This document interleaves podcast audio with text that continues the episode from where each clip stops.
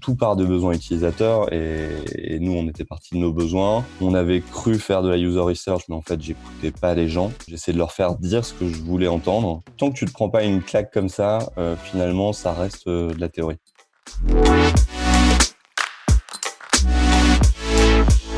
Ça, c'est vraiment lié euh, plus à mon expérience des 15 dernières années où finalement, tu t'aperçois que tu fais beaucoup de choses euh, qui au final ne servent à rien. On passe beaucoup de temps à améliorer le delivery, à produire plus vite, etc. Et finalement, on passe pas du tout assez de temps à bosser le discovery et à comprendre ce qu'il faudrait faire.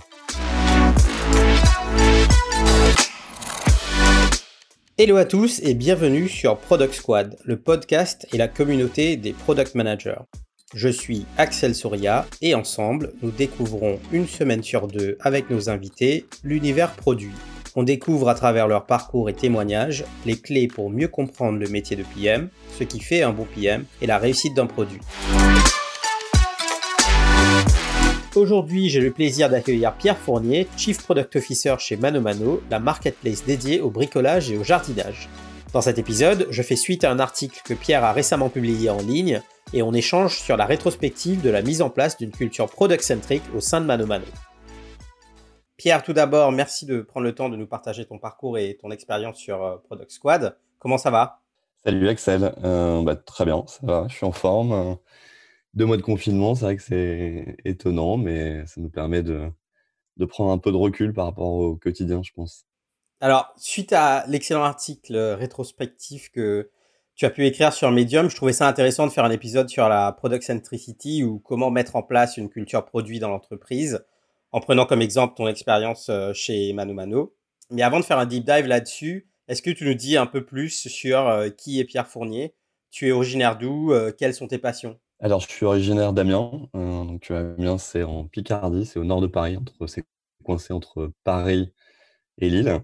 Aujourd'hui, j'habite à Rouen, en province. Donc, euh, ça, c'est un petit peu spécial. Et mes passions, écoute, euh, euh, beaucoup le sport, course à pied, semi-marathon, marathon, tennis, foot, golf, natation, j'en fais beaucoup.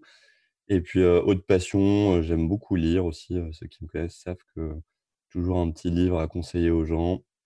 Et bah, que ce soit des romans, des livres pro, en hein, plus management ou des BD aussi, j'aime beaucoup les BD. C'est quoi la dernière BD qui t'a marqué? Alors en ce moment, je lis euh, Akira. J'avais jamais lu Akira avant, euh, alors que c'est complètement de ma génération. Donc je m'y suis plongé, je trouve ça top. Et puis je lis aussi euh, une autre BD, Economics, que je vous conseille, c'est très très intéressant, ça retrace toute l'histoire économique. Tu en es où là dans Akira? Je me souviens, je m'étais pris une claque à l'époque. Ah, moi aussi, ça me, ça, me, fait penser un peu à, à Walking Dead aussi, qui m'avait qui m'avait mis une bonne claque. J'en suis plutôt au début, j'en suis au tome 6, là, où Akira est sorti. D'accord, bon, bah, super. Il y, a plein de, il y a plein de trucs cool qui vont arriver. Ça va être top. Alors, est-ce que tu nous en dis un peu plus sur, sur ton parcours Qu'est-ce que tu as Qu'est-ce que tu as eu en fait comme parcours pour, pour en être là aujourd'hui? C'est une bonne question hein, parce que product management c'est quand même assez nouveau comme discipline. Donc à mon époque, il y avait vraiment aucune formation. Puis c'est un métier qui existait même pas. Donc, moi, je ne savais pas que j'allais faire ce métier-là. comme, comme formation, j'ai fait des études d'ingénieur. ensuite, j'ai fait du conseil en strat, où je t'avoue que c'était une expérience qui m'a moyennement plu. J'avais démissionné, j'ai monté ma boîte, ça c'était en 2010, donc c'était un peu au début, hein. l'iPhone était sorti il n'y a pas si longtemps. C'était une boîte dans la food tech, ça n'a pas marché. Mais j'ai beaucoup appris, j'avais beaucoup codé, au début notamment du lancement de la boîte. Et en fait, bah, le métier que j'ai fait, euh, une fois que je codais un petit peu moins, c'était beaucoup euh, du métier de product manager, sauf qu'à l'époque, je ne savais pas du tout que c'était euh, du product management. Donc voilà, cette histoire-là s'est terminée. Je suis resté dans l'entrepreneuriat. J'ai rejoint au tout début une boîte qui s'appelle Artefact. Artefact, c'est du data marketing. Donc c'était à nouveau du conseil, mais cette fois-ci, c'était à travers le prisme de l'entrepreneuriat. J'ai monté une boîte de produits, là, je voulais voir un petit peu parce que c'était qu'une boîte de service. Donc là, ça, ça a beaucoup mieux marché. Et puis, Philippe de Chanville, qui est le fondateur de Mano Mano, Il est venu me voir en, en 2017 pour me proposer de rejoindre Mano Mano en tant que CPO. Tu nous parles d'une boîte qui n'avait pas très bien marché. Euh, tu nous en dis un peu plus? Avec plaisir. C'était euh, en 2010, il n'y avait pas Deliveroo, il n'y avait pas tous ces trucs. C'était euh, un service qui permettait aux gens de précommander leur repas depuis leur bureau pour venir le récupérer dans le restaurant sans faire la queue. Ça s'adressait plutôt à une population de bureau. Voilà, ça répondait clairement à mon besoin à l'époque de consultant un petit peu pressé, qui n'avait pas le temps de, de déjeuner, sauf que ce besoin, c'était par moi, il n'y en avait pas beaucoup qui l'avaient. Donc ça, c'était une très très bonne école sur la partie user research finalement, parce que évidemment, en bon consultant, avant de monter mon entreprise, j'avais j'avais été dans des restos, j'avais interrogé des gens en leur demandant si faire la queue c'était un, gros pain point, et bah, bien sûr, tout le monde te dit oui. Et en fait, quand tu mets l'appli entre les mains des gens, personne ne le fait parce que finalement, faire la queue, c'est pas du tout une galère pour ces gens-là, c'était au contraire une manière de souffler. Donc après, on avait pivoté. Faut que tu me dis si tu veux que je détaille ou. Ce qui m'intéresse là-dedans, c'est qu'est-ce que tu vas prendre de cette expérience qui va te permettre de mieux euh, faire ton job euh, chez Mano Mano ensuite? C'est clairement la partie user research. C'est à quel point euh, tu peux faire les plus belles strates du monde. Je me souviens à l'époque, il y a plein de VC qui me disaient Ah, mais c'est super, voilà, hyper smart comme stratégie. Et puis en fait, tout, part de besoins utilisateurs. Et, nous, on était parti de nos besoins on avait cru faire de la user research, mais en fait, j'écoutais pas les gens. J'essayais de leur faire dire ce que je voulais entendre. Et voilà, donc ça, ça a été. Tant que tu ne prends pas une claque comme ça, euh, finalement, ça reste euh, de la théorie. Donc après, on avait pivoté. Euh, les gens, en fait, ce qu'ils voulaient, c'était de la réduction. C'était manger moins cher, mais au déjeuner, c'est beaucoup plus compliqué que le soir. par exemple, la fourchette fait ça très bien sur le soir. Et donc, on avait fait un truc pour le coup assez malin, c'était de, faire des formules au prix du ticket resto. Et ça, ça avait plutôt bien marché. On avait levé des fonds avec euh, Edenred, mais on n'a jamais réussi à scaler, à, donc, euh, à passer à l'échelle, notamment à cause de la partie euh, opération. C'était vraiment une galère à cette époque. ça serait peut-être un peu plus facile aujourd'hui. Mais là, quand il y avait trop de commandes, en fait, ça devenait aussi, ça gênait aussi considérablement le restaurateur. Donc voilà, mais ça a été une super école. User research, et puis j'ai aussi quand même beaucoup codé, donc euh, ça finalement, ça m'a donné une vraie légitimité après quand je parlais à des devs. Tu faisais quoi Tu faisais du front-end, du back-end, un peu de tout Ouais, bah en fait, à l'époque, on s'était, avec mes associés, on s'était dit, bah, bim, on va se lancer. Moi, j'avais un ami qui s'appelle Benoît Charles Lavozel, qui est le fondateur de Théodo. Je lui avais demandé, qu'est-ce que tu me conseilles? Eux, ils étaient sous Symfony, donc on s'était fait tous les tutos Symfony. Et puis, donc bah voilà, on codait le bac. En front, à l'époque, c'était HTML, CSS, un peu de JavaScript qui commençait à arriver. Et La belle époque. Bah, ouais, ça restait, ça restait euh, euh, j'allais dire, euh, une personne pouvait maîtriser quasiment toute la stack. Je pense qu'aujourd'hui, c'est quand même beaucoup plus difficile. C'est beaucoup plus compliqué, ouais. Ok, super. Et donc là, tu arrives, arrives chez Mano Mano. Donc ouais, il y a eu la case conseil entre les deux à nouveau avec Artefact. mais bon, plus entrepreneuriat et puis du conseil de plus d'experts. Là où bah, je vais aller acheter chez Bain et compagnie, donc c'est une, c'est une boîte de conseil euh, un peu comme BCG, McKinsey, très généraliste. Et donc ça, c'était beaucoup plus intéressant. Et finalement, un certain nombre de mes missions tournaient autour aussi du product management sur des produits un peu plus data.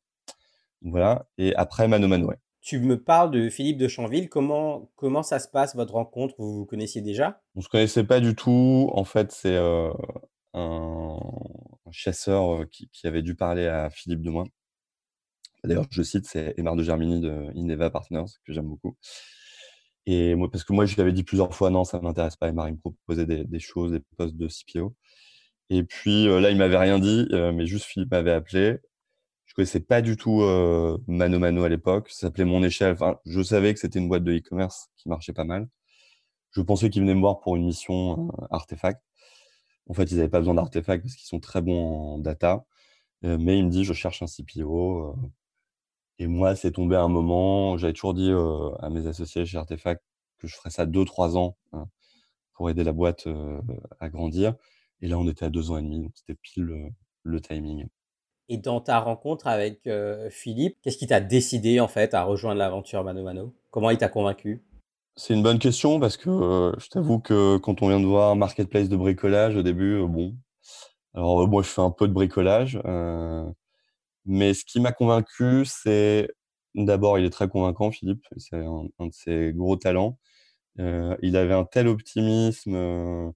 et puis, je voyais aussi, au fur et à mesure qu'il me parlait du projet, tous les la face cachée de l'iceberg, en fait. Mano Mano, c'est, ça a l'air très simple comme ça, mais c'est un, un, écosystème qui est très complexe. Et donc, finalement, cette marketplace, au début, qui me semblait, bon, OK, la marketplace, ça fait 10 ans que ça existe. Bah, je me suis dit, en fait, c'est extrêmement intéressant. Je connais pas. Le e-commerce, ça va quand même devenir de plus en plus la norme. Ça serait intéressant d'approfondir un petit peu plus ce sujet. Et puis, l'autre point aussi, c'était les perspectives de développement parce qu'il y avait une croissance juste ahurissante. Et le dernier point, c'était l'équipe que Philippe et, son associé Christian étaient en train de mettre en place. Il y avait, il y avait vraiment des gens qui, avec qui j'avais envie de travailler. Christine de Vindel, par exemple, que j'avais croisé chez Bain pour la partie opération. Olivier Vory dans la partie finance qui venait d'Amazon. D'avoir un, leadership de, ou, un, un, 6-8 de qualité comme ça, c'est définitivement quelque chose que tu, que tu prends en compte à ce moment-là. Bah oui, parce que je sais que c'est avec ces gens-là que je vais passer les, trois prochaines années essentiellement. Donc, c'était important qu'il y ait à la fois un fit et puis aussi que je sente qu'il allait avoir un, challenge intéressant et positif. Tu arrives chez Mano Mano. Au début, Philippe te demande quoi en fait? Bah, en fait, il m'a dit, moi j'ai besoin d'un CPO, il faut qu'on devienne une boîte produit. Euh, ouais, le brief. Donc, moi, comme je suis un entrepreneur, ça me faisait pas du, enfin, ça m'excitait plus que ça me faisait peur, ce côté peut-être un petit peu flou. En fait, finalement, moi, j'ai commencé à me dire, donc, produit, mais ça veut dire quoi? Parce que c'était quand même encore très nouveau le produit en France à cette époque-là. Et puis, comme je te le disais, moi, c'était un peu le, monsieur Jourdain du produit, c'est-à-dire que j'avais fait du produit, mais sans vraiment le savoir. Finalement, une des premières choses que j'avais faites à l'époque, c'était d'aller lire un peu la littérature américaine sur le sujet, parce qu'ils avaient 20 ans d'avance sur nous, je pense. Est-ce que tu nous en dis un peu plus du coup sur Mano Mano? Vous faites quoi chez Mano Mano? Alors Mano Mano, comme je te le disais, c'est une place de marché. Hein, donc chez nous, ce sont des marchands, on n'a pas de stock, euh, spécialisés dans le bricolage et le jardinage. On est euh, présent dans toute l'Europe. On est dans la France, Espagne, Italie, Allemagne, Royaume-Uni. On est euh, en spécialiste le leader européen. La mission vraiment de l'entreprise, c'est de permettre à chacun de construire son propre monde et ce de manière durable. Donc moi, c'était aussi quelque chose qui m'avait intéressé, cet aspect quand même. le bricolage, pour moi, c'est vraiment un moyen de s'accomplir, surtout dans un monde où il y a de plus en plus de digital, de bullshit jobs. Là, tu fais quelque chose. Et après, en termes de taille, quand j'avais rejoint Mano Mano en 2017, on était une centaine.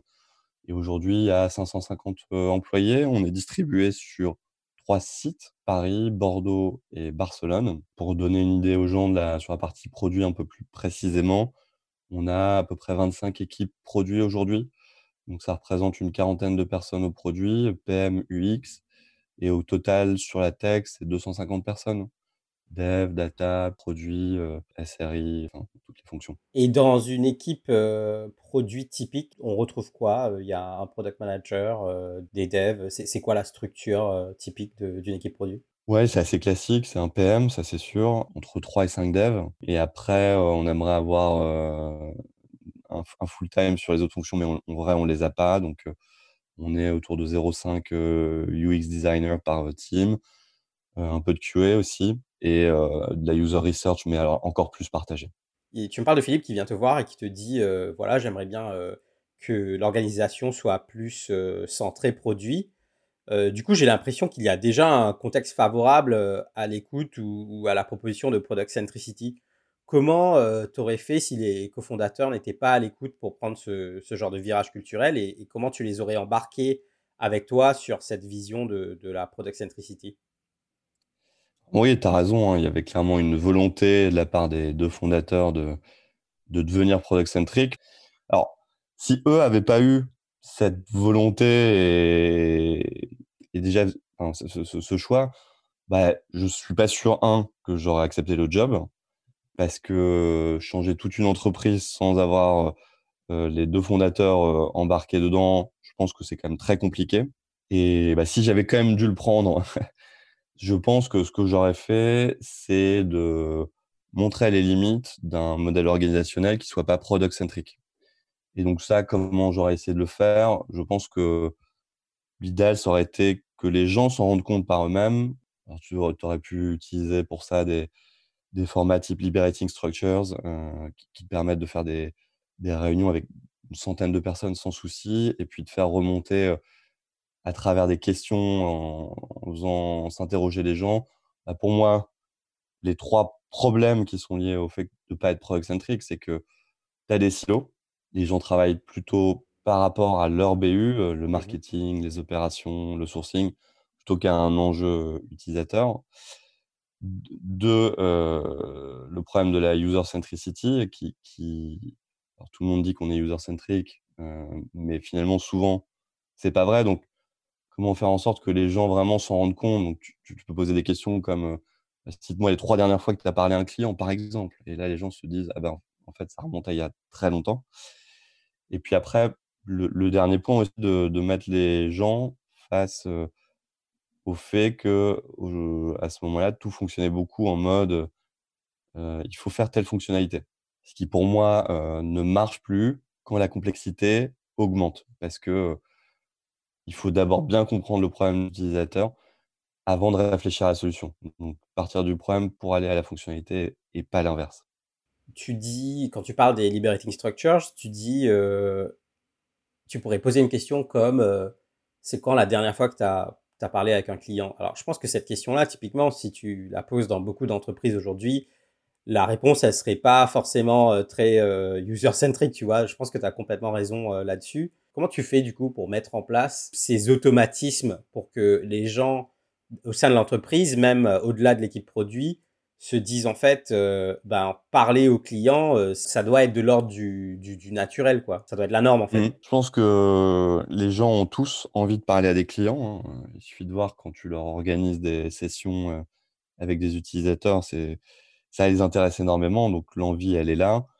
Par contre, c'est compliqué à mettre en place. Ça nécessite du temps, ça nécessite des outils. Donc, si les gens sont sous l'eau, ce qui est le cas dans une entreprise qui croit vite, ou si les gens n'ont pas les outils, ça n'arrivera jamais. Tu rajoutes à ça le confort d'être euh, euh, tranquillement derrière ton ordinateur en train de te dire que cette fonctionnalité est géniale. Tu as tous les ingrédients pour que personne n'aille parler à tes utilisateurs. Nous, euh, comment on a essayé d'adresser tout ça On a recruté d'abord un user researcher. Alors ça, c'est un poste qu'on n'a pas tendance à recruter dès le début. On se dit, c'est pas grave c'est pas la priorité, on a d'autres postes à staffer en plus importants, mais il faut vraiment le faire. Et puis cette personne-là, elle va pouvoir prendre justement le, le, lead sur tout un tas de sujets qui sont liés à la user research. Donc, mettre en place des outils, des outils de session replay par exemple, des outils d'analyse automatique de verbatim. Et ensuite, elle va aussi pouvoir commencer à créer des rendez-vous, des routines autour de la user research. Euh, et donc ça, euh, chez Mano Mano, c'était par exemple, euh, on a fait, quand les gens arrivent, un onboard, dans l'onboarding, les gens avaient ce qu'on appelle un customer shoes. Je suis désolé pour tous les anglicismes. on ne peut pas y échapper. Voilà, bah, en plus l'anglais est la langue chez Mano Mano, hein, parce qu'il y a plusieurs nationalités. Et donc pendant deux heures, deux heures et demie, on leur donnait un projet de bricolage fictif à faire. et puis après, c'est de, d'inculquer ça aussi au PM, de leur dire, bah, voilà, le standard, ça serait bien que tu parles à trois utilisateurs chaque semaine. C'est intéressant, dans, ton article, tu parles aussi de, cette importance de recruter des, des user researchers tôt. Euh, donc, bien évidemment, il y a un manque cruel déjà de product manager en France et du coup encore plus de user euh, researchers. Tu attribues ça à quoi et, comment le PM peut faire pour porter cette casquette dans une prise de poste en attendant? Déjà, c'est un peu du quali. Donc en France, on est quand même toujours un petit peu plus méfiant que par rapport à du quanti. C'est moins dans notre, dans notre ADN. On est très rationnel, très, très euh, matin. Ça, c'est le premier point. Ensuite, le deuxième point, c'est que c'est un métier euh, dans la tech qui bah, a été assez peu euh, poussé, il y a eu peu de recrutement. Donc finalement, je pense que les profils se sont mis dans des agences et que les meilleurs user researchers sont dans des agences parce que c'est là où ils ont probablement les, missions les plus intéressantes. Donc c'est dur de les faire venir dans les entreprises. Et par rapport à ton deuxième point sur est-ce qu'un PM peut jouer ce rôle en transition. De toute façon, j'ai envie de te dire, il n'y a pas le choix. Il faut qu'il le fasse. Maintenant, euh, bah, clairement, ce n'est pas l'idéal parce que c'est mon histoire du début. Hein, sur quand j'ai monté ma boîte, j'ai joué le user researcher. Euh, j'étais plutôt PM. Mais comme j'avais pas de formation et que c'est un vrai métier, je l'ai mal fait. Et je pense que le plus dangereux pour les PM, ce sont évidemment tous, ces, tous les biais que le PM va avoir. Le PM va plus chercher une confirmation à des intuitions et va être peut-être trop directif dans ses entretiens. Il va pratiquer une écoute peut-être trop dirigiste, trop active et, et, il va pas assez comprendre le parcours euh, de l'utilisateur qu'il a en face de lui, le parcours, le parcours existant de l'utilisateur. Il, va plus euh, vouloir l'emmener dans ce que lui a envie de développer. Je sais pas si c'est clair.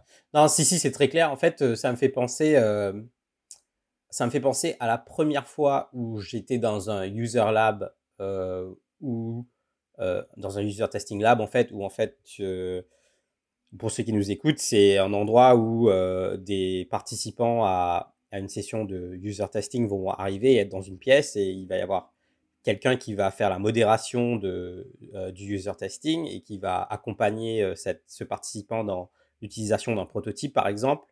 Euh, et, et, toi, le PM, tu es dans une autre pièce. Ça me fait penser à, à ces séries policiers où tu as les gens qui sont derrière la vitre, tu sais. Mm. Donc, toi, tu es dans une autre pièce et tu regardes comment se déroule l'utilisation de ce prototype en tant que product manager.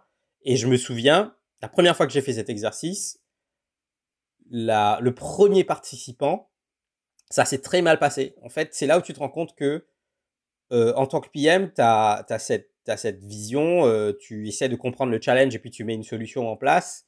Euh, mais quand tu es, es dans cette phase où tu approches de la solution, ton, ton, ton, ton, esprit, il est focus sur cette partie exécution et solution, ce qui fait que quand tu as un participant qui lui arrive et, commence à utiliser le prototype et, tu vois bien qu'en fait ça ne fonctionne pas du tout comme tu l'avais prévu, bah là il se passe un truc. C'est, mmh. tu es presque libéré en fait. Tu te dis, euh, bah, je suis content d'avoir fait l'exercice parce que bah, ça va me permettre de, corriger la trajectoire. Alors t'imagines bien que quand tu ne fais pas ce genre d'exercice et que tu vas directement à la solution et que tu mets quelque chose euh, entre les mains d'utilisateurs dans un environnement de production, bah, ça peut avoir des conséquences mmh. plus ou moins graves. Quoi. Et là, toi, tu es sur la partie faisabilité, où effectivement, je, pense que les PM sous-estiment toujours la partie flow sur l'utilisation d'un produit. Hein. Ils, sont, ils ont plutôt une vision statique sur la page qu'ils sont en train d'améliorer. Là où, comme tu le dis, l'utilisateur, il arrive avec tout un parcours et un contexte qui, qui est très différent d'un utilisateur à un autre. Et si on monte d'un cran encore sur l'exploration, c'est pareil. Alors là, il, l'importance de l'écoute et de l'observation, elle est clé. Et pour moi, c'est une des qualités euh, principales que doit avoir un PM. Je vais juste donner un exemple. C'est euh, vrai, euh, sur cette histoire de précommander son repas au déjeuner. Si tu arrives et que tu demandes aux gens est-ce que tu veux pas faire la queue, bah, les gens vont tous répondre ah bah oui, moi j'ai pas envie de faire la queue, c'est l'enfer, c'est ce que je déteste le plus au monde. La vérité, c'est que si tu regardes les gens faire la queue dans un restaurant, en fait, les gens sont plutôt contents parce que c'est un moment où ils parlent avec leurs collègues et, finalement, c'est une espèce de soupape. Et ça, rien qu'en l'observant, tu, peux facilement voir que c'est presque un moment de, plaisir et de détente pour ces gens-là. Donc, ce c'est pas du tout un, problème pour eux, je pense. Quand je lis ton article, je comprends que tu essayes de, mettre en place ce, modèle d'autonomie qui est maintenant un peu plus mûr dans le monde anglo-saxon, dans le monde du product management. J'imagine que c'est déjà ça doit pas être évident comme transition, passer à, des équipes autonomes. Ça sous-entend une maturité dans, l'organisation et, dans les équipes produits et engineering quand même. Donc je prends l'exemple de, TransferWise, euh, où mmh maintenant tu as plus de, plus de 60 squads euh, aujourd'hui et je sais de, de sources internes que c'est très compliqué pour eux. Ils ont des équipes qui divergent des fois de la mission centrale de l'entreprise. Comment tu peux tester et valider ce modèle, ce modèle d'autonomie avant de, te lancer à plein régime? Bah, enfin, Je pense que c'est assez facile de le tester euh, sur une équipe. Euh, ah, tu choisis une équipe avec des gens qui sont motivés pour le mettre en place, des gens qui sont bons. Parce que euh, donner de l'autonomie, si ça ne délivre pas derrière, très très rapidement, on va te dire non, mais tu vois, ça ne marche pas. donc, tu n'as pas intérêt à te planter. Et ça, j'ai envie de te dire, tu y arriveras assez facilement. Une, équipe, souvent, elle a une mission qui est assez clairement définie. Et euh, si les gens sont bons, ils trouveront des bonnes solutions, ils comprendront le, le problem space et tout va bien se passer. Pour moi, ce qui est difficile, et d'ailleurs tu cites l'exemple de TransferWise avec les 60 équipes, c'est comment je fais passer cette autonomie-là à l'échelle sur, sur des dizaines d'équipes qui ont des missions qui ne sont pas les mêmes, alors qui, qui devraient être toutes sous l'ombrelle de la mission d'entreprise. Et je pense que c'est vraiment ça qui est compliqué et, et ça nécessite pour moi plusieurs choses. La première, c'est que la mission de l'entreprise doit être hyper claire que la stratégie de l'entreprise doit être hyper claire. Par stratégie, j'entends quels sont les axes que tu vas suivre pour atteindre la mission. Il faut qu'il y en ait trois ou quatre maximum. Sinon, les gens vont être complètement perdus et chaque équipe va partir dans sa direction. Là, tu vas avoir une espèce de plat de spaghetti, ça va diverger dans tous les sens. Ça, c'est le premier point. Le deuxième point, il va falloir que le top management soit capable de faire preuve de beaucoup de confiance. J'ai envie de te dire qu'ils mettent un peu de côté leur ego parce que c'est souvent des gens qu'on a recrutés parce qu'ils avaient de l'expérience, parce qu'ils l'avaient déjà fait avant ailleurs. Et là, tout d'un coup, tu vas leur dire, en fait, je veux pas que tu me dises comment faire. Ça ne m'intéresse pas. Euh, je veux que tu laisses les équipes comprendre quels sont les problèmes et euh, trouver leurs solutions. Donc, est-ce que le top management que tu as chez toi euh, est dans cette philosophie de passer de command and control à orient and support? Ça, c'est pas, c'est pas facile. Ça va beaucoup dépendre aussi de, des entreprises précédentes, du background de ton top management. Et le dernier point, c'est ce que je disais un petit peu au début, c'est le niveau des équipes.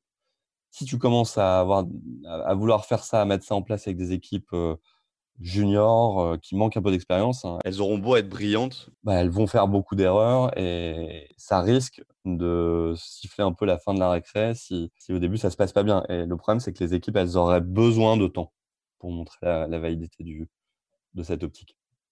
Mmh. Alors ça, c'est un point qui, que je trouve super intéressant euh, autour de, du fait de, du top management qui doit un peu let it go en fait le top management doit comprendre que si tu veux passer à un modèle comme ça, euh, notamment sur les aspects euh, design thinking, euh, vraiment tout ce qui est lié à la discovery, il, faut du temps, quoi. Et moi, j'ai vu en entreprise des, des, cas où, en fait, il n'y a pas cet appétit pour attendre. Le, le top management, il veut des résultats et il veut des résultats tout de suite. Donc, cette capacité à, à convaincre et, à faire comprendre au management qu'en fait ça va être un processus qui va prendre du temps, c'est assez clé en fait.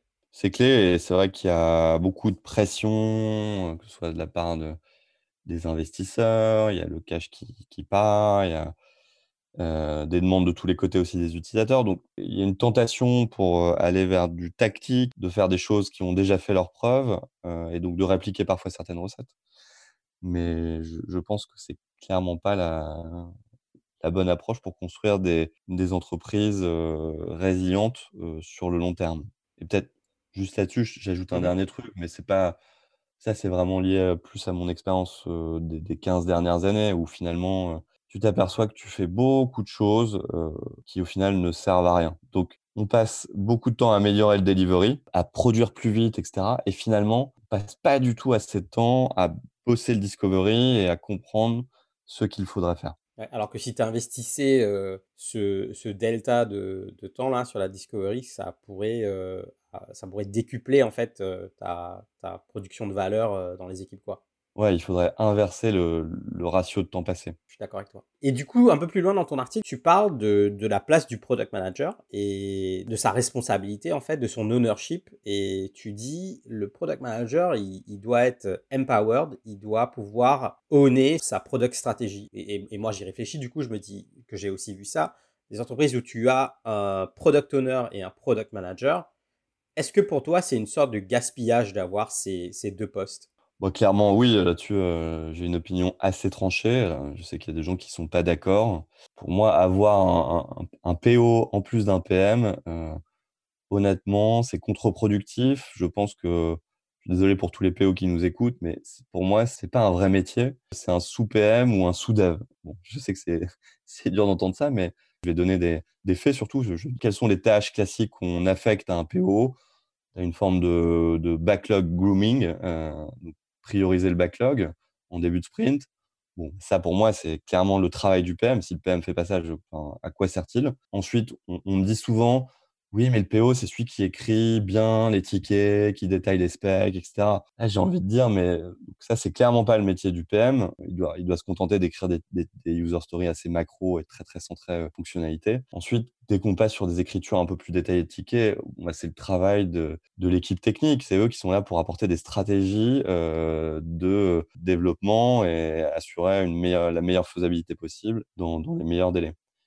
Et ensuite, on, me dit aussi souvent, ouais, bah, tout ce qui est animation d'équipe, des cérémonies, bah, il y a le rôle du Scrum Master qui existe dans le framework de Scrum. Et pour moi, ce rôle de Scrum Master, il doit être pris en charge par un dev de l'équipe. Je pense que le danger d'avoir ce rôle-là, c'est que ça va infantiliser les devs qui vont de plus en plus avoir un travail un peu prémâché et ça risque aussi de couper le lien avec le PM.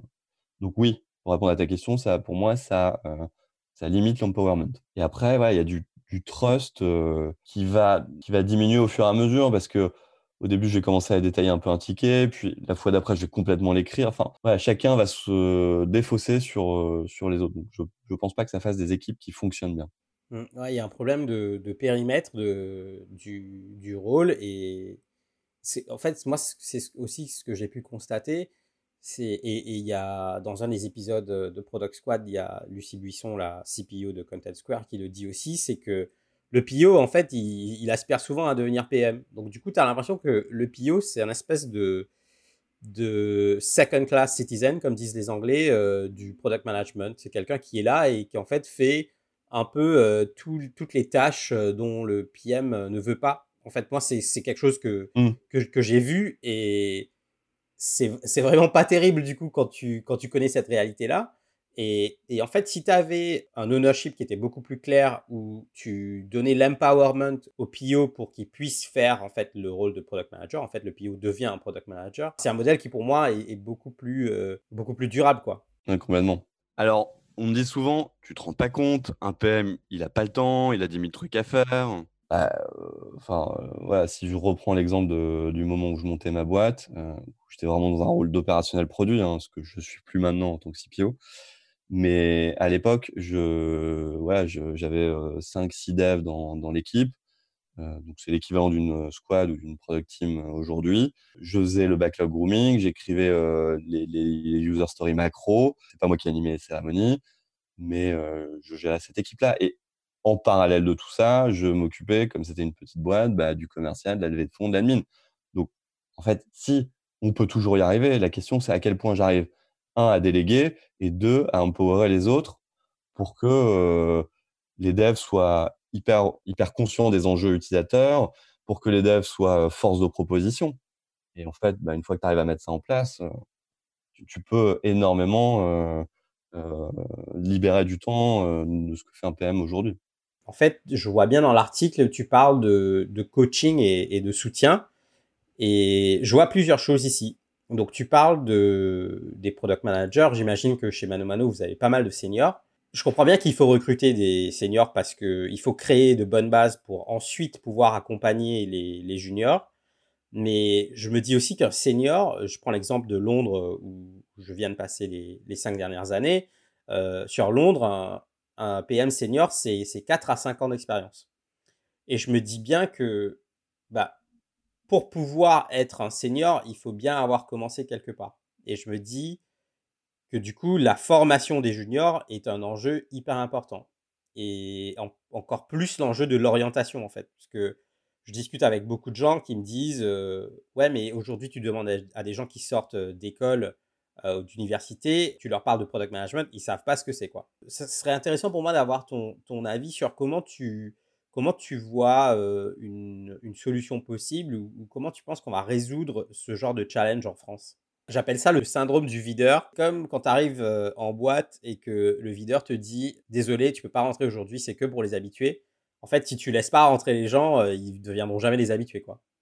Voilà, c'est sûr que la pyramide, euh, en haut de la pyramide aujourd'hui du product management, par pyramide, j'entends une pyramide d'expérience, il y a encore assez peu de monde. Donc pour moi, ça passe par, chose que j'ai pas assez faite chez Mano Mano par manque de temps, mais c'est que ceux qui sont en haut de cette pyramide, il faut qu'ils passent beaucoup de temps avec les gens tout juniors, donc en bas de la pyramide, pour leur apprendre les bons réflexes et surtout pour leur éviter de faire les erreurs classiques que feront n'importe quel junior quand ils arriveront. Après, je pense que finalement, c'est un métier, entre guillemets, qui s'apprend assez rapidement, enfin, où tu peux vite dire à quelqu'un, montrer du doigt les erreurs à ne pas faire. Après, il y a un apprentissage qui, à l'inverse, est très long parce que c'est pas une discipline où il y a beaucoup de hard skills, donc tout vient de l'expérience, de l'intuition, et ça, bah, malheureusement, il n'y a pas de moyen de, l'accélérer vraiment. Tu peux pas juste apprendre, apprendre ça d'une manière académique, il, faut le vivre en fait. Exactement. Tant que tu ne te prends pas une porte, bah, on aura beau te le dire, l'expérience est une lanterne qui n'éclaire que celui qui la porte. Et, donc, ça va souvent, tu vas dire des choses qui, malheureusement ne rentreront pas. Donc, il faut que les gens lisent, lisent aussi des, de la littérature pour avoir la théorie qu'ils la relisent, euh, j'ai envie de te dire, tous les ans, parce qu'ils vont se dire, ah ok, ce truc-là que j'avais pas vu la première fois que j'avais lu, finalement, je me rends compte à quel point c'est euh, important. Et moi, ce que j'invite beaucoup les, jeunes PM à faire, bah, c'est euh, de parler aux d'autres PM, de, de, de, qui leur racontent les problèmes qu'ils rencontrent, qui leur racontent les, les, choix difficiles qu'ils ont eu à faire, parce que c'est ça à la fin, hein, c'est vraiment, vraiment, il faut faire des choix difficiles. Et, après, on me pose souvent aussi la question, bah ouais, mais moi, j'ai jamais codé. très honnêtement, pour moi, c'est pas du tout une, une barrière ou un frein. Je sais qu'il y a des boîtes où, où, il faut avoir codé comme Google. moi, j'ai plutôt envie de dire au contraire, je préfère avoir des PM qui n'ont pas de background tech. ça crée des meilleurs binômes avec les lead dev. chacun apporte une vraie légitimité. Et, quand on voit l'importance du, du, marketing produit, je trouve que si on a des gens trop techniques, on, ne le tacle pas bien. Ouais, tu, tu rates cette opportunité-là. Ouais, je suis d'accord avec toi. Mmh. Et mmh, donc c'est intéressant, ça m'amène à ma prochaine question. Donc là, euh, on parle un peu de comment structurer, euh, comment structurer les équipes produits. Euh, est-ce que tu peux nous, nous faire comme ça un aperçu du processus de recrutement chez, chez Mano Mano? Ce qui m'intéresse, c'est de savoir quels sont les traits que toi tu recherches chez, chez un product manager et pourquoi? On essaye de rendre le processus de recrutement le plus ligne possible pour les candidats, parce que faire venir des gens une journée euh, dans des bureaux après avoir fait bosser un week-end sur un cas, moi je trouve ça, je trouve ça un peu lamentable. Je peux pas demander autant d'investissement de, à quelqu'un. Donc nous, ça marche sur euh, trois entretiens de 45 à, à une heure. Et ce qu'on essaye de faire pour euh, que l'entretien soit le plus productif à chaque fois, c'est que on essaye de passer un maximum d'informations d'un entretien à l'autre. je sais qu'il y a des gens qui, qui aiment pas ça et qui, au contraire, veulent à chaque fois avoir un regard tout neuf. Mais bon, je vois pas l'intérêt. Moi, je préfère savoir sur quoi la personne a pêché et lui, lui offrir une deuxième chance euh, dans l'entretien suivant. Et puis, à l'inverse, euh, ne pas perdre de temps à tester quelque chose sur lequel le candidat ou la candidate était, euh, était particulièrement fort lors des entretiens précédents. Et après, les, les items qu'on teste, nous, on reprend pas mal le, framework de Marty Kagan. Hein, donc, c'est un discovery, stratégie, 3 delivery. La Bible du product management. Voilà, moi c'est vraiment ma, Bible. Euh, c'est un des premiers bouquins que j'ai lu euh, et honnêtement j'ai trouvé ça euh, très inspirant. Et alors après c'est très vaste tous ces items-là. En plus on va tester la communication parce que dans le métier du product manager c'est extrêmement important. On va tester quand même, même si je dis qu'il faut pas avoir codé, il faut quand même comprendre comment fonctionne le web, les apps, etc. et puis l'aspect data aussi. Voilà, les choses qu'on teste dans nos cas. Donc, vous avez un article Medium justement où on a publié un cas qu'on pose chez Mano Mano et chaque question teste une de ces qualités-là. Par exemple, la communication, j'aime bien dire au milieu du cas, est-ce que tu peux me résumer ce qu'on vient de se dire de manière ultra synthétique? Ça c'est très, très discriminant et ensuite, de manière, je vais te dire, dans Discovery, Stratégie Delivery, finalement, ce que je trouve particulièrement important, en fait. Et donc, dans le Discovery, ce que je trouve particulièrement important et que j'essaye de tester, c'est le true listening. Ce que j'appelle true listening, c'est vraiment la qualité de l'écoute. Et, donc ça, bah, tu, regardes quand tu donnes un énoncé aux gens à quel point ils, ils t'écoutent et ils ne jumpent pas dans la conversation pour t'interrompre. Alors, toute la discovery est extrêmement importante. C'est ce que j'appelle le, le problem framing. Euh, on parle toujours de problem solving, mais moi, je préfère des gens qui soient capables de bien me décortiquer un problème. Et ça, j'aime bien être très vague quand je pose un énoncé. Alors, euh, je le fais exprès parce que tu n'as jamais un utilisateur qui va te, te préciser euh, très clairement ce qu'il attend. Là, toi, tu regardes à quel point la personne en face de toi va te demander d'éclaircir, va te poser des questions et des questions pour bien comprendre. Et ensuite, sur la partie stratégie, pour moi, c'est de comprendre à quel point la personne va être capable de faire preuve de ce que j'appelle radical focus. C'est vraiment de comment elle va être capable de, ne garder qu'un ou deux sujets à creuser euh, et de d'éliminer tout le reste. Je veux dire, même pas le mettre dans son backlog. Quoi. Et ça, comment tu peux le tester en interview C'est aussi, euh, en fait, c'est voir à quel point une personne, dans les projets qu'elle a fait dans le passé, elle est capable d'avoir un mix entre des projets qu'elle a un peu survolés parce que tu peux pas toujours rentrer en profondeur, mais sur un ou deux projets, comment elle est rentrée ultra en profondeur. Et euh, ensuite, il, y a, il reste le delivery. Moi, il y a deux choses que j'aime bien tester, que je trouve très importantes sur le delivery. C'est la résolution de conflits. Parce que euh, fatalement, à un moment ou à un autre, tu vas avoir des conflits avec tes parties prenantes. Euh, et c'est pas parce que tu as des conflits que ça marche pas bien. Hein. Des conflits peuvent être très positifs, mais comment la personne. Ça fait partie du jeu, ouais. Mais si tu n'as pas les outils, moi j'aime bien la communication non violente, bah, la personne risque de ne pas réussir à, à, les gérer. Et le dernier point, c'est la simplicité. Pour moi, c'est fondamental. Rémi Guyot de Blablacar, c'est un ayatollah de la simplicité et il a fait un talk que j'adore sur le sujet. donc ça, j'aime bien tester la, simplicité travers des petites questions très pratiques, très pragmatiques. Par exemple, là, on parlait de, de, de la startup que j'avais montée. J'aime bien demander aux candidats comment tu testerais un système de précommande en deux jours avec deux euros de budget. Je sais pas si tu veux que je donne la réponse. Ouais, vas-y. enfin, donne-nous ta réponse. Ma réponse, mais que j'ai pas faite et que j'aurais dû faire à, l'époque. Moi, j'ai fait deux ans de dev pour sortir une, une app, euh, une, une, appli web. Euh, bah, tu fous une, affiche à la caisse en disant euh, si vous voulez pas faire que demain, envoyez votre commande par SMS avant midi au 06, blablabla. Ouais, tu as testé, as testé le. Avec ça, tu peux tester l'appétence et le market fit. Ouais, et je me souviens, dans une des boîtes où j'ai bossé, on, on faisait ce que, ce que tu appelles du, du guerrilla testing. Et en fait, euh, on bossait dans une tour, euh, typiquement euh, une boîte, enfin, une banque en fait. Donc beaucoup, beaucoup d'argent, beaucoup de budget. Mmh. Mais en fait, une problématique de, de vélocité. C'est-à-dire que tout est lent. Et il y a un jour avec, avec un de nos designers, on dit bon, en fait, là, ça va être galère d'aller recruter des gens, euh, de, tu vois, de, faire tout le processus de recrutement parce qu'on utilise une agence, euh, ça va mettre une plombe. En fait, on descend dans le centre commercial qui était juste en bas et on va au Starbucks et, on attend que les gens sortent et puis on les arrête et puis on leur pose des questions et on leur file euh, le téléphone mobile pour, pour faire l'utilisation avec nous. Et déjà, là, tu apprends beaucoup plus que bah, si tu fais rien, en fait. Ouais. Avec quand même, j'ai un, je pense c'est beaucoup mieux que de rien faire. Mais typiquement, ça, sur un produit comme Mano Mano, où tu, ouais, j'ai fait une nouvelle interface pour commander de la peinture. Parce que la peinture, c'est une expérience un peu différente du, du reste. Tu as des échantillons, tu as des couleurs, tu as des contenances, tu as un certain nombre de trucs. Finalement, si tu fais ça en mode guérilla testing, euh, c'est très différent d'avoir quelqu'un qui a un vrai projet de peinture, qui s'est galéré à l'échelle à Merlin, qui s'est posé les questions, versus le gars à qui tu, dis, voilà, imagine, tu dois repeindre ton appart. c'est sûr. Il, va faire ça, mais en fait, il va pas bien le faire, il va pas se poser les bonnes questions.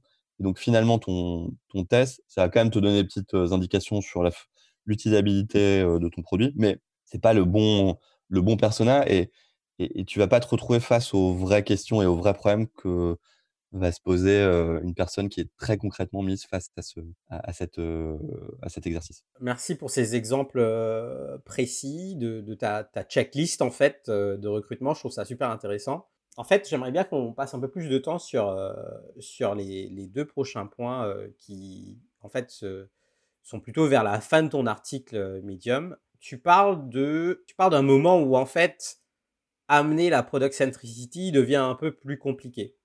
Et tu parles ici dans ton article de trois challenges. Tu parles du misalignment des équipes ou, des gens sur la vision de product centricity. Donc, il y a, y a, les, gens ne sont pas sur la même page. Tu parles euh, des cultures produits euh, hétérogènes et tu parles du manque d'expérience des product managers. Mmh Donc, ce qui m'intéresse, c'est qu'est-ce que tu aurais fait différemment avec le recul que, tu as aujourd'hui? Fait, je me dis que l'IR Inspired de, Marty Kagan, c'est génial, mais ça va pas régler tous les problèmes dans ta boîte, quoi. Clairement. mais euh, je pense que c'est, en fait, quand tu fais du changement, euh, qui est toujours important, quel que soit le changement que tu vas faire, c'est d'être tous alignés sur le point de départ. Là, ça va être, on veut devenir product-centric. Pourquoi? Euh, Parce que c'est à la mode ou parce qu'on a des vrais problèmes à régler? Et qu'on est quasi sûr que la product centricity va nous les régler. Donc, le point de départ, que tout le monde s'aligne dessus. Et ensuite, avant de te lancer dans ta transformation, c'est euh, s'aligner aussi sur le, point d'arrivée. Euh, si on arrive à devenir product centric, qu'est-ce que ça veut dire? Et donc, je pense que faire lire euh, Inspired de Marty Kagan à, tes execs ou même à ta boîte, ça va, c'est pas ça qui va faire le changement. Mais pour moi, c'est un moyen de définir, de, poser une base sur le point à atteindre. Tu n'es pas obligé de, vouloir atteindre exactement by the book ce que décrit Kagan dans Inspired, parce que tu as des contextes qui sont parfois différents. Mais en tout cas, ça peut, ça peut être une super base pour faire des ateliers, bah, encore une fois, format Liberating Structures, où tu peux mettre 100 personnes dans les ateliers pour que chacun partage sa vision de ce que Product Centricity. Le fait d'avoir fait lire à tout le monde Marty Kagan, tu vas avoir un vocabulaire commun. Quand on parle de user research, les gens parleront tous de la même chose. C'est ça pour moi le, gros avantage. Donc ça, tu vas définir comme ça la vision finale. Donc la vision finale, c'est vraiment important de dire aux gens, bah, demain, on aura des équipes qui sont décentralisées et autonomes. Donc vous, par exemple, executive committee, vous, vous n'allez plus dire aux gens, il faut faire ça, c'est fini. Est-ce que vous en avez conscience? Du coup, qu'est-ce que vous allez faire à la place? Quelles sont pour vous vos nouvelles missions? Comment vous allez les réagir? Comment euh, les allocations de ressources, qui aujourd'hui sont peut-être dessinées de manière euh, top-down euh, en comité de direction, comment demain on va avoir des clés de répartition des ressources dans, les, dans les différentes équipes autonomes? Parce qu'elles ont beau être autonomes, il y a un moment, il va falloir que tu te dises quelle nouvelle équipe je crée ou quelle équipe existante je, je mets en pause pour en faire une nouvelle. Euh, donc, c'est toutes ces questions-là qu'il faut poser euh, dès le début aux gens, pas forcément pour y apporter une solution définitive, mais pour qu'au moins ils aient conscience de tout ça. Sur le point de départ, le, finalement un peu le diag de pourquoi il faut être pro-excentrique, pareil, je pense qu'il faut. C'est exactement ce dont on discutait au tout début euh, du podcast. Mmh je ne vais, pas, je vais pas en reparler, mais c'est des liberating structures et faire comprendre aux gens pourquoi c'est important de devenir pro-excentrique. Et donc, une fois que tu as défini le point de départ, le point d'arrivée, tu as comment, quel est le chemin pour aller de l'un à l'autre. Et donc là, ça revient aussi un petit peu sur, ce sur quoi on discutait, à savoir, est-ce que je fais passer toutes mes teams d'un coup sur, sur cette vision d'équipe autonome décentralisée? Est-ce que je commence par une team, puis progressivement j'en rajoute d'autres Là-dessus, dis-moi si tu veux que je creuse ou pas. Mais... Ça, c'est un vrai challenge dans l'entreprise, que, déjà parce qu'il y a beaucoup de gens qui m'en parlent et puis je, l'ai vu de, premier abord. Donc c'est vraiment bien si tu peux euh, nous partager ton expérience de comment tu concrètement tu peux mettre un truc comme ça en place. Quoi. Déjà, si tu commences au tout début, tu n'auras qu'une équipe ou maximum deux équipes. Donc là, bim, tu fais all-in et, tout le monde passe sur ce modèle-là. Le garde-fou à mettre en place, c'est euh, laisser suffisamment de temps pour que ce modèle-là puisse se déployer. Toi, staffer les, les bons product managers pour que confiance en leur capacité à délivrer des résultats dans un contexte d'incertitude beaucoup plus élevé que d'habitude, hein, parce que les gens veulent de la liberté, et puis en fait, une fois que tu leur dis, bah, maintenant, vas-y, débrouille-toi, il y en a certains qui, prennent peur. Hein. Ensuite, maintenant, le cas B, où ton organisation est déjà grosse et où tu as déjà plusieurs équipes en place, là, je pense que c'est peut-être dangereux de faire d'un coup tout changer en même temps. Donc, moi, je me concentrerai sur des équipes qui sont très user-centric. je te donne des exemples. Chez Mano Mano, par exemple, il y a des équipes qui sont très centrées utilisateurs. Par exemple, l'équipe qui s'occupe de la relevance, donc de la pertinence, l'équipe qui s'occupe de l'expérience de discovery, donc de, toute l'expérience de navigation, des filtres, etc. Ça, c'est des équipes qui sont très axées utilisateurs. À l'inverse, il y a d'autres équipes qui sont plutôt très techniques, comme l'équipe du paiement. Voilà, on va mettre en place un nouveau PSP, un nouveau Payment Service Provider, ou même l'équipe de la logistique. Hein. Il faut qu'on intègre notre entrepôt, le logiciel du, de l'entrepôt, le WMS, avec notre système de commande. Bon, c'est tant mieux si tu peux mettre un PM là-bas, mais d'une part, c'est pas la priorité. Et d'autre part, comme c'est des sujets qui sont très techniques, si tu n'as pas un PM qui est très fort là-dessus, en fait, il va être moins légitime que les métiers qui souvent maîtrisent très très bien le sujet. Quoi. Mmh Et où, on va dire les choses très clairement, tu es plus sur du project management que sur du product management. Tu sais ce que tu dois délivrer, tu as des risques, mais tu n'as pas d'incertitude. Il y a un moment dans ton article où, euh, en fait, tu parles de, dans la section 7.2, tu parles de euh, realigning and collaborating as a way to overcome difficulties. Tu expliques que il faut qu'il y ait euh, il faut il faut qu'il y ait une espèce de réalignement euh, peut-être régulier et, de la collaboration pour qu'en fait de manière collective les équipes et puis le management puissent passer les, les, les, obstacles en fait et je vois que dans ton article, tu utilises 12 fois le mot alignment. Et ça, c'est hmm. très intéressant. Pourquoi? Pour, pour moi, pourquoi? C'est que le cynique en moi se dit que l'alignment, c'est souvent illusoire, en fait. Parce que si tout le monde est d'accord, pour moi, il se passe rien. Il n'y a pas de friction. Et pour moi, la valeur, elle vient de la friction, justement. Et ce que je voulais voir avec toi, c'est que, tu vois, il y a ce principe que les Anglais appellent un healthy tension, donc cette, hmm. cette tension saine, qui est presque quelque chose que qu'on devrait, enfin selon selon les écoles, hein, qu'on devrait cultiver dans l'entreprise, parce que c'est cette healthy tension qui va apporter euh, euh, de, la friction et qui du coup, par transitivité, va apporter de la valeur dans, ce que tu fais, parce que les gens qui ont des opinions qui ne sont pas forcément les tiennes vont devoir argumenter, il va y avoir des discussions et c'est là, c'est ce truc-là qui va, qui va proposer de la valeur en fait. C'est quoi, toi, ton point de vue là-dessus Et est-ce que tu penses que l'alignement, c'est un but, c'est le but ultime, en fait? Alignement, ça ne veut pas dire euh, consensus mou, tout le monde d'accord et je ne fais pas part de mes divergences. Euh, moi, quand je dis alignment, c'est que pour moi, euh, tu as, des cycles dans chaque projet. Tu as un, je pose mon attention. Qu'est-ce que je veux faire? J'expose pour, pour, que tout le monde sache où je veux aller. Et ensuite, pour moi, tu as une phase de divergence et de confrontation. C'est là où je te rejoins complètement sur les healthy tensions.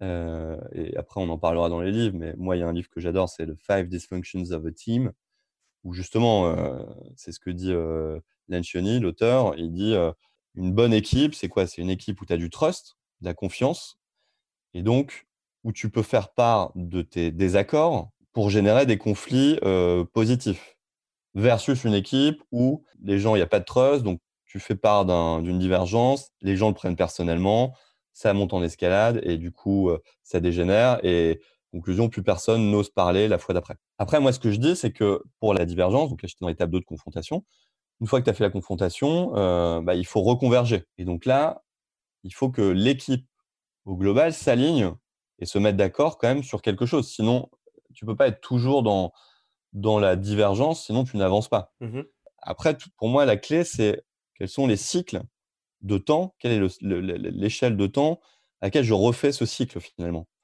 Euh, dans Scrum, tu as des, sprints tous les 15 jours. Le type de Basecamp euh, dans Shape Up, lui, il parle plutôt de cycle d'un mois et demi. Et moi, je, suis plutôt en phase avec cette, euh, cette échelle de temps-là, du mois et demi, parce que 15 jours, c'est épuisant. Et donc voilà, une fois que tu t'es mis d'accord après la confrontation, et donc là, il y a, cette notion de disagree but commit qui est hyper importante. C'est-à-dire, je ne suis pas d'accord, mais je me range derrière la vie de l'équipe et j'y vais. Et je mets de côté mon, petit ego, on n'a pas choisi ma solution. Mais le fait d'avoir laissé chacun exprimer son opinion, en général, les gens comprennent les enjeux et te disent, bon, bah, ok, je comprends, partons sur cette solution. Et là, tu passes dans la phase d'exécution, où là, il faut y aller, et tout le monde est hyper aligné, tout le monde sait exactement ce vers quoi on tend et chacun sait exactement ce qu'il a à faire. Donc là, tu es dans une forme d'alignement, mais pour moi, tu as l'alignement et tu as aussi la notion de collaboration dont je parle beaucoup dans l'article parce que une, organisation centrée produit, elle ne peut pas fonctionner si tu n'as pas un esprit de collaboration dans l'entreprise. C'est-à-dire le type du marketing, le type du sourcing, le type des opérations, c'est fini. Leur BU, c'est c'est du second plan par rapport à leur product team, par rapport à l'équipe du browsing, par rapport à l'équipe de la relevance. C'est ça la vraie équipe qui doit passer devant les intérêts de chaque BU. Sinon, tu n'y arriveras jamais. Je te donne juste un, dernier exemple. Oui, bien sûr. par rapport à ça, pour moi, c'est fondamental que chaque personne de la product team partage le même OKR, le même objectif. si tu as des mecs qui ont un agenda autour de leur, de leur objectif de BU à eux, qui est potentiellement même en contradiction avec leur objectif de la product team, ça ne pourra jamais marcher. Et, même si ce n'est pas en, conflit, ça ne pourra pas marcher. Il faut que toute leur force soit dédiée, enfin, en 80% de la force soit dédiée à faire fonctionner la, la product team. Ouais. Non, super.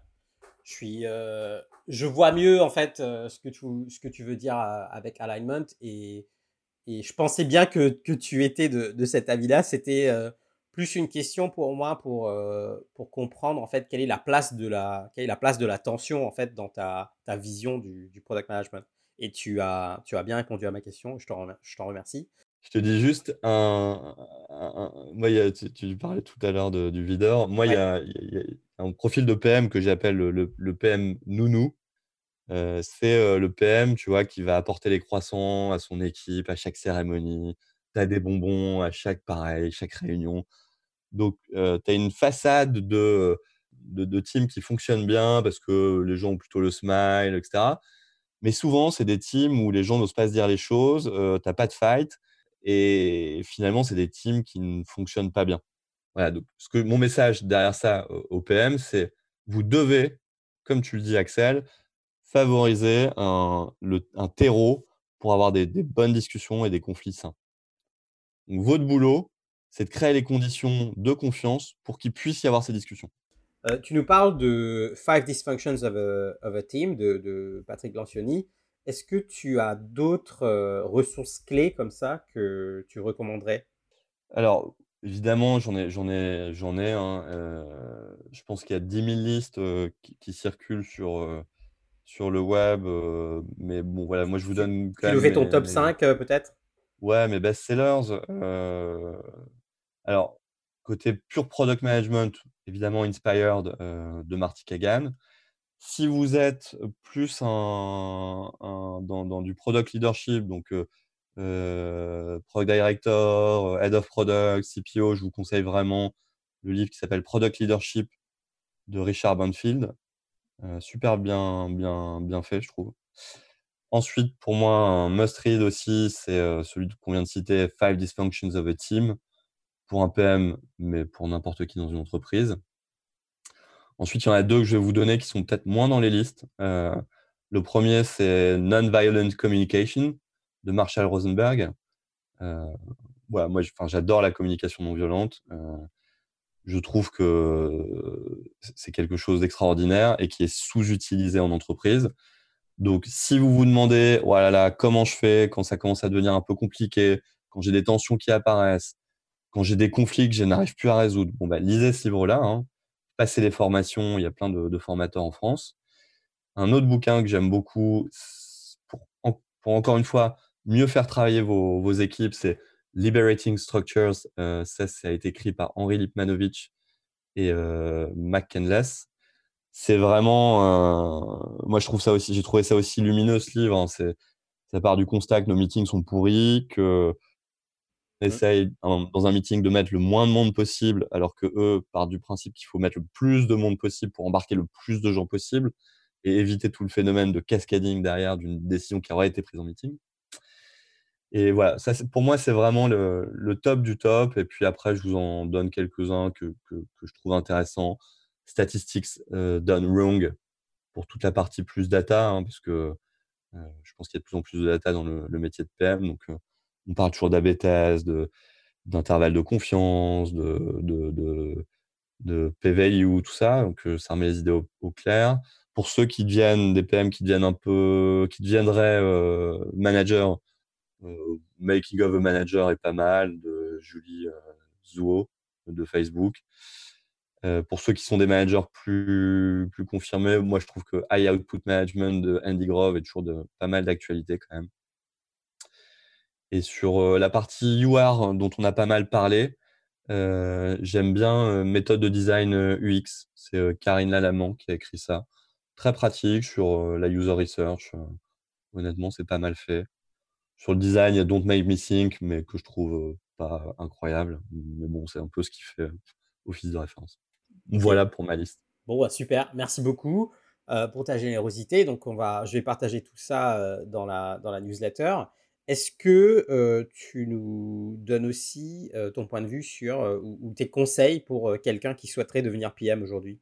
Ouais, bah, je pense que soyez curieux. Hein. C'est un métier où il faut vraiment être curieux et avoir envie d'apprendre. Ça peut paraître une espèce de généralité banale, mais quand je vous dis ça, c'est il faut aussi avoir envie d'écouter les autres, avoir envie d'apprendre des autres et donc ne pas avoir ces certitudes et, arriver en mode ouais, moi je sais mieux que tout le monde comment il faut faire.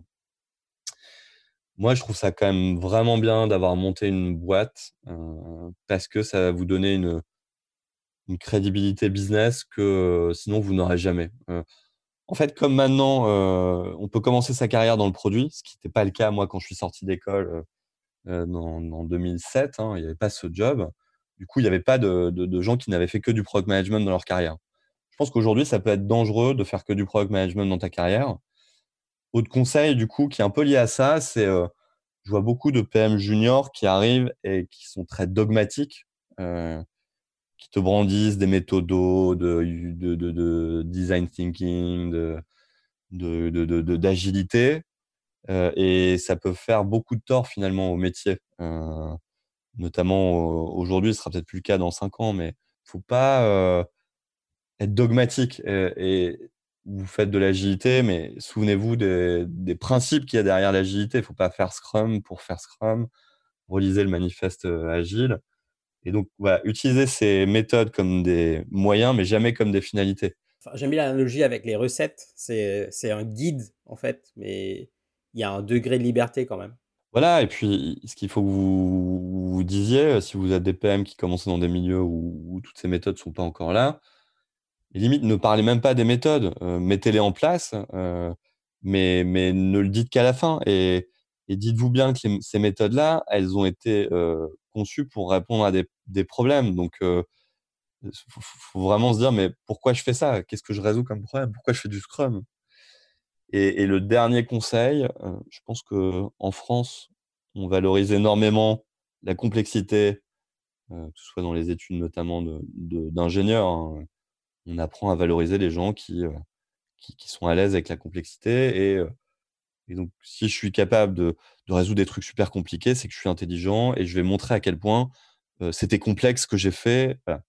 Je pense que c'est vraiment ce qui nous tue en France. C'est ce qui aussi a fait que la, boîte que j'avais montée n'avait pas marché, c'était trop compliqué. Et donc, arrêtez avec ça, arrêtez avec la complexité. Il n'y a, aucune gloire à faire des trucs complexes.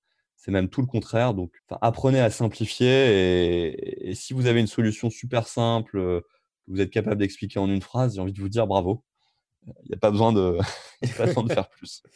Ouais, c'est marrant que tu dis ça parce que tu vois, après cinq années passées à Londres et puis beaucoup d'expériences professionnelles dans, le monde anglo-saxon, il est, il est devenu très clair pour moi qu'il y a un pragmatisme et une simplicité un peu innée chez, chez les Anglais et chez les anglo-saxons.